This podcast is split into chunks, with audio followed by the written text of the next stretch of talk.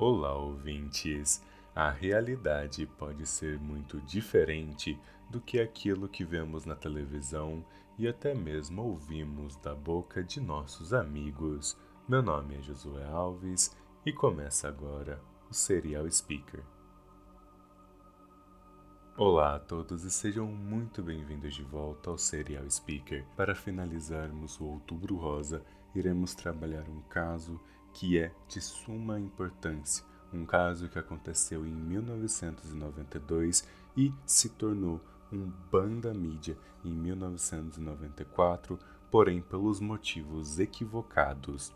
Este caso representa muito bem como a mídia é utilizada e manipulada para manipular a opinião do público e da sociedade e como eles conseguem transformar uma vítima em uma aproveitadora, em uma miliante e ainda conseguirem se defender de qualquer futura ação contra eles. O caso qual iremos discutir hoje é o caso conhecido como o caso McDonald's ou o Hot Coffee Case, o caso do café quente. Se você sabe do que estou falando, provavelmente você deve recordar este caso da forma equivocada, que foi a forma com que os advogados do McDonald's conseguiram fazer com que a mídia espalhasse a informação. Hoje iremos conhecer tanto a versão dos advogados do McDonald's como o que realmente aconteceu e toda a extensão de danos que sofreu a vítima. 1992, a senhora chamada Stella Liebeck vai ao McDonald's no ano de 1992 na cidade de Albuquerque, Novo México. Ela pede um café quente para a viagem. Segundo os advogados do McDonald's, Stella teria começado a dirigir enquanto tomava seu café. O café estava quente e Stella estava dirigindo de uma forma completamente irresponsável. Isso, em algum momento, o café derramou e terminou queimando ela. É claro, como Stella é uma senhora de ética questionável e que queria dinheiro, decidiu culpabilizar o McDonald's por um erro que foi exclusivamente dela. Afinal, todos sabemos que ao comprar um café, ele estará quente e nós não devemos estar dirigindo de forma irresponsável para que este café não caia e não os queime. Mas é claro, Estela queria o dinheiro, portanto, ela continuou a processar o McDonald's, que dizia que não iria pagar e que ela podia levá-los até a corte. Diante dos fatos apresentados e das versões tanto dos peritos do McDonald's como a versão contada por Stella Liebeck, o júri decidiu que McDonald's deveria pagar 200 mil dólares para cobrir as despesas médicas da senhora Liebeck, e não somente isso, que ele deveria pagar o semelhante a dois dias de venda de café do McDonald's como uma forma de compensar os danos que eles causaram à senhora. Claro, McDonald's ficou irritado com essa injustiça. A mídia se revoltou com essa senhora, já que ela conseguiu uma bolada de quase 3 milhões de dólares. A mídia então começou a dizer que se você quiser ficar rico, tudo o que você precisa fazer é se queimar com um copo de café do McDonald's. Isso apareceu em todos os jornais em séries de comédia como Seinfeld e inclusive em talk shows que são muito comuns nos Estados Unidos por fazerem críticas de uma forma engraçada, porém com uma pitada de crítica bastante apimentada. Podemos dizer então que a senhora Liebeck foi literalmente posta em seu devido lugar, uma velha aproveitadora e que lançou uma acusação falsa, já que a culpa de ter se queimado é totalmente dela. E ainda teve as suas despesas pagas pelo McDonald's e uma gorda recompensa em dinheiro, o qual obviamente a transformou em uma mulher muito rica, o que seria o sonho de qualquer pessoa. Isso seria extremamente ultrajante se fosse verdade, porém o caso é muito pior e muito mais severo do que a versão do McDonald's e que os seus advogados conseguiram passar para a mídia e inclusive popularizar. 1992, a senhora Stella Liebeck, na verdade, foi com seu neto até o McDonald's. Era ele quem estava dirigindo o carro. A senhora Liebeck compra o seu café e volta ao carro. O carro estava parado no estacionamento do McDonald's. A senhora Liebeck coloca o copo de café quente entre as pernas e abre a tampa, pois ela iria colocar o açúcar e o creme para poder misturar em seu café e, por um infortúnio, termina derramando sobre a sua coxa e, claro, sobre as suas genitais Entretanto, o café terminou causando queimaduras de terceiro grau. Isso principalmente porque ela estava usando calça de moletom que absorveu o café e manteve o contato do líquido extremamente quente com a sua pele. Infelizmente, a senhora Liebeck teve que ir ao hospital com queimaduras de terceiro grau e, inclusive, desfiguramento da parte do corpo dela. Seu caso foi tão bizarro que o próprio cirurgião que pegou o caso disse que é o pior caso que ele havia visto. Ela passou por uma série de dolorosas cirurgias de reconstrução de pele, mas, claro, teve danos irreversíveis. Parte de sua genitália ficou completamente deformada para sempre. E aqui é onde vemos a parte mais interessante deste caso. A senhora Layback, na verdade, não queria ter que processar o McDonald's. Ela entrou em contato e pediu para que o McDonald's a ajudasse com as despesas médicas que alcançaram um valor de 20 mil dólares. Depois de seis meses de silêncio do McDonald's, eles ofereceram tão somente 800 dólares para cobrir as despesas e que, se ela quisesse, teria que ir para a corte contra eles. E é por isso que a senhora Liebeck, na verdade, começou a processar o McDonald's. Quando foram até o tribunal, se descobriu que o caso da senhora Liebeck não era nem um pouco isolado. Durante o curso de vários anos, houveram pelo menos 700 pessoas queimadas pelo café do McDonald's. O próprio restaurante admitiu que servia o café em uma temperatura tão escaldante que ela deveria ser considerada um risco para a saúde do consumidor. E como se isso não fosse ultrajante o suficiente, ainda admitiram que orientavam os caixas a não avisar o consumidor sobre os riscos que eles estavam correndo, muito menos sobre a temperatura do café, que chegava a temperaturas de 87,7 graus Celsius, ou cerca de 190 graus Fahrenheit, para que vocês tenham uma ideia de como essa temperatura é perigosa. Quando chegamos a 190 graus Fahrenheit, ele é capaz de causar queimaduras de terceiro grau com tão somente 3 segundos de contato com a pele. É necessário que você esteja muito bem preparado e atue de forma rápida para que não cause queimaduras muito graves e eu gostaria de dizer que o caso chega até aqui, mas na verdade existem ainda alguns detalhes importantíssimos. O primeiro é que a senhora Liebeck, na verdade, admitiu que a parte do café cair nela é 100% culpa dela.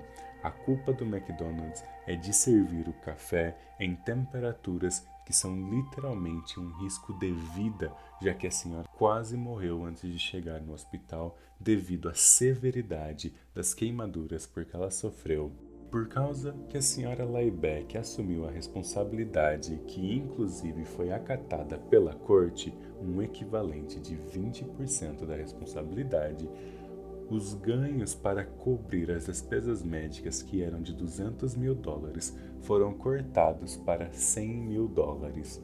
Entretanto, o júri decidiu que o McDonald's precisava pagar e ter uma lição para que eles não continuassem praticando algo tão desprezível como, por exemplo, o café em temperaturas escaldantes e pediram para que o McDonald's pagasse a senhora Liebeck o equivalente a dois dias de ganho com o café. Isso chegou a um total de 2,7 milhões de dólares. Mas aqui vem um detalhe interessantíssimo.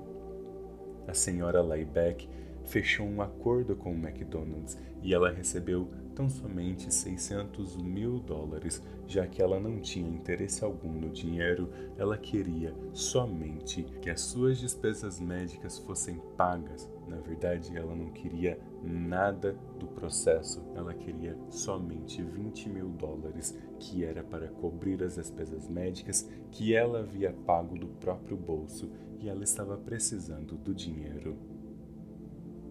Josué, a história acaba aqui Infelizmente não.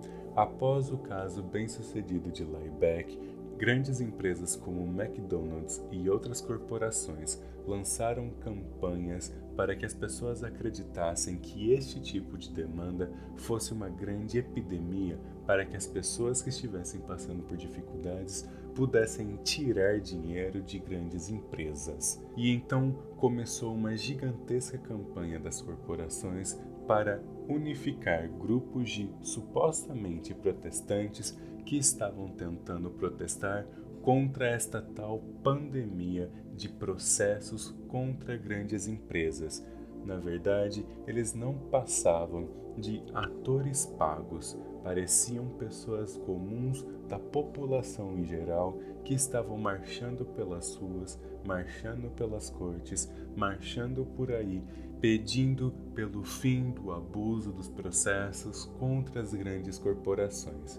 Porém, como nos explica o professor Michael McCain da Universidade de Washington e coautor do livro Distorcendo a Lei, durante as últimas décadas, grandes empresas, com medo das pessoas processarem elas pelos produtos mal feitos e por práticas maliciosas, elas começaram a organizar e patrocinar movimentos e inclusive a mídia para que elas pudessem controlar a opinião pública e fizessem com que as pessoas acreditassem que havia uma grande epidemia de processos contra as pobres gigantes empresas. Isso acarretou em que houve uma diminuição de pessoas buscando seus direitos no sistema jurídico dos Estados Unidos. Portanto, o movimento coletivo destas grandes empresas terminou gerando um resultado que para eles se tornou extremamente lucrativo. Eles podem continuar com as suas práticas maliciosas e com seus produtos mal feitos, porque se uma pessoa tentar processá-los pela sua conduta, eles têm toda a mídia e uma série de pessoas prontas para se movimentar, humilhar e expor a pessoa que estiver buscando seus direitos para pressioná-los a desistir. Este caso, que se popularizou em 1994, ele até hoje gera um certo desconforto e as pessoas nos Estados Unidos o conhecem muito bem. Geralmente conhecem a versão do McDonald's e não conhecem a versão completa da história. A senhora Liebeck, que hoje é vista como uma velha aproveitadora, deveria ser vista como uma senhora que é uma heroína, uma vez que foi graças ao processo dela, foi graças a ela buscar os direitos dela, que hoje o McDonald's tem um pouco mais de consciência e já não possui a prática de servir o café em temperaturas escaldantes. Nós temos muito que agradecer à senhora Liebeck e este é um dos pouquíssimos casos aonde uma pessoa da classe trabalhadora, na verdade, consegue derrotar os, grandes advogados corporativos de uma multinacional poderosa. Portanto, a senhora Laibeck, hoje já falecida, muito obrigado por tudo que você fez por nós. Para nós, o que nos interessa é toda esta movimentação que aconteceu, como o McDonald's conseguiu pegar uma história e todos os seus fatos e conseguir transformar em uma história aonde não há uma vítima e sim uma miliante, uma aproveitadora. Isso foi conseguido graças ao controle da opinião pública, ou seja, eles conseguiram com seu dinheiro, com a mídia e com um grupo de pessoas que estava se movimentando em contra das atitudes de Layback fazer com que a opinião pública se voltasse contra a vítima. Este processo que aqui vemos acontecer de forma mecânica, ou seja, existe alguém movimentando para que as pessoas sejam manipuladas, nós também temos isso de uma forma mais natural, geralmente partindo da nossa cultura. É muito comum aqui no Brasil, e nós já discutimos no Serial Speaker, quando há casos de estupro, a pessoa perguntar por que a vítima estava na rua e por que ela estava usando determinada roupa. Nós já discutimos que roupa e hora, na verdade, não são gatilhos e eles não têm nada a ver com relação ao estupro. Isso tem a ver com outros gatilhos que futuramente poderemos discutir. Tudo depende do perfil do agressor. Sim, existe mais de um perfil de estuprador e cada um deles possui suas motivações e o seu modo de operação que devem ser levados em conta. No que diz respeito ao episódio de hoje, o que nós precisamos levar deste caso, o que nós precisamos aprender deste caso, é que nós não podemos acreditar nem na opinião pública e muito menos acreditar cegamente em tudo aquilo que a mídia traz. É claro, existem fontes de mídia que são espetaculares e que são extremamente fidedignas. Entretanto, quando falamos de mídia e quando falamos de opinião pública, nós estamos mexendo com seres humanos. E é claro, não todos nós possuem um senso de ética, de justiça e nem o valor moral suficiente para sermos incorruptíveis. Na grande realidade, todo ser humano é passível de corrupção e por isso nós temos que estar sempre atentos a tudo aquilo que está à nossa volta e ao tipo de informação que nós estamos consumindo. Mesmo a informação que parece 100% verídica pode ter alguma parte dela que é mentirosa. Por um outro lado, também temos que entender que, é claro, os advogados de defesa de uma empresa ou até mesmo de um agressor vão tentar fazer parecer com que a vítima tenha responsabilidade sobre aquilo que lhe aconteceu. Apesar de que o caso da senhora Laibeck ela tem parcialmente uma parcela de culpa e como reconhecida pelo tribunal 20% de culpa naquilo que lhe aconteceu, ela não pode ser culpabilizada por todo o resto e a sua história tem que ser respeitada. O que as vítimas precisam mais do que o apoio é a verdade. Elas precisam compreender que a sua história está sendo ouvida, que a sua história está sendo respeitada e que as pessoas que estão ali estão prontas para ajudá-la e ajudar não é pegar na mão e dizer vamos fazer tudo por você, é estar ali para prestar o apoio à pessoa que está precisando. Não sei vocês, mas este caso me traz um desconforto e um alívio ao mesmo tempo que fica difícil saber o que eu preciso sentir e, inclusive, como eu devo pensar e analisar as coisas que aconteceram.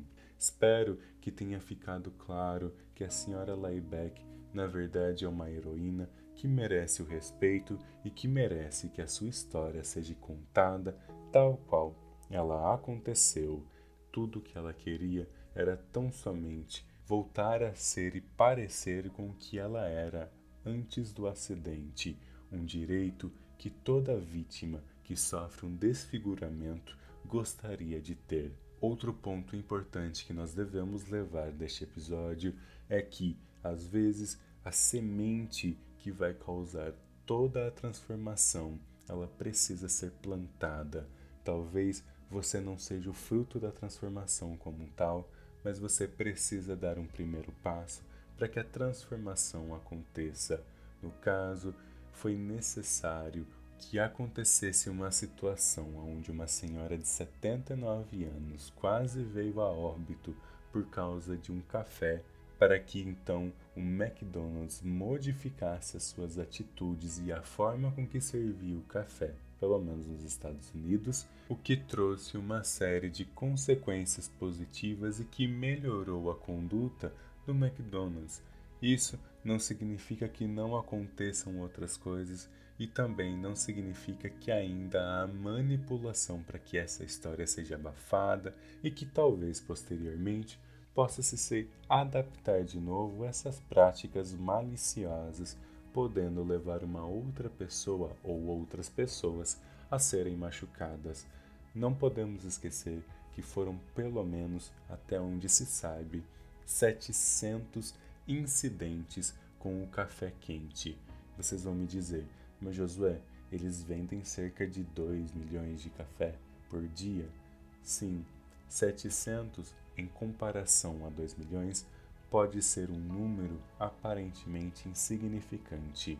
O problema é que esses 700 são 700 pessoas que foram queimadas e ignoradas pelo McDonald's. Quando falamos em vidas, uma já é algo para nós ficarmos irritados, é um ultraje completo, é algo que deve nos deixar com raiva. 700 é algo que com certeza deve nos irritar e nos fazer exigir justiça. Como sempre, estou mais do que aberto para conversar com vocês. Caso queiram, podem entrar em contato comigo pelo anchor.fm barra serial speaker e deixar sua mensagem de voz com a mim ou me contactar direto no meu Instagram, no at Psicologia. Lá você pode me enviar uma mensagem direto que estarei pronto para ouvir sua crítica, recomendação, elogios ou o que você quiser conversar comigo. No próximo episódio iniciaremos o Novembro Azul, onde passaremos a falar de saúde masculina e, inclusive, da violência, até mesmo a violência doméstica contra o homem. Espero vocês no próximo episódio e até lá.